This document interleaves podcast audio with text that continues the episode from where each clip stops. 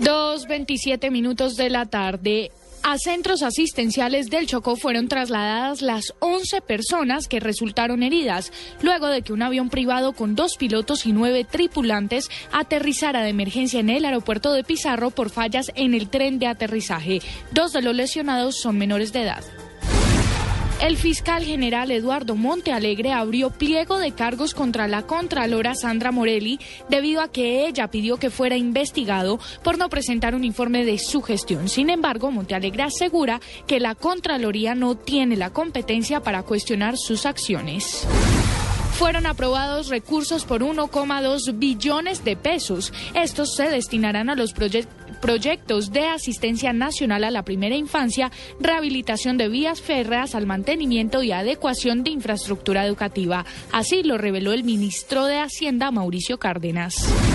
El jefe del gobierno español, Mariano Rajoy, aseguró hoy ante las peticiones de dimisión de la oposición por un caso de corrupción en su partido que cumplirá su mandato. Advirtió que el Estado de Derecho no se somete al chantaje.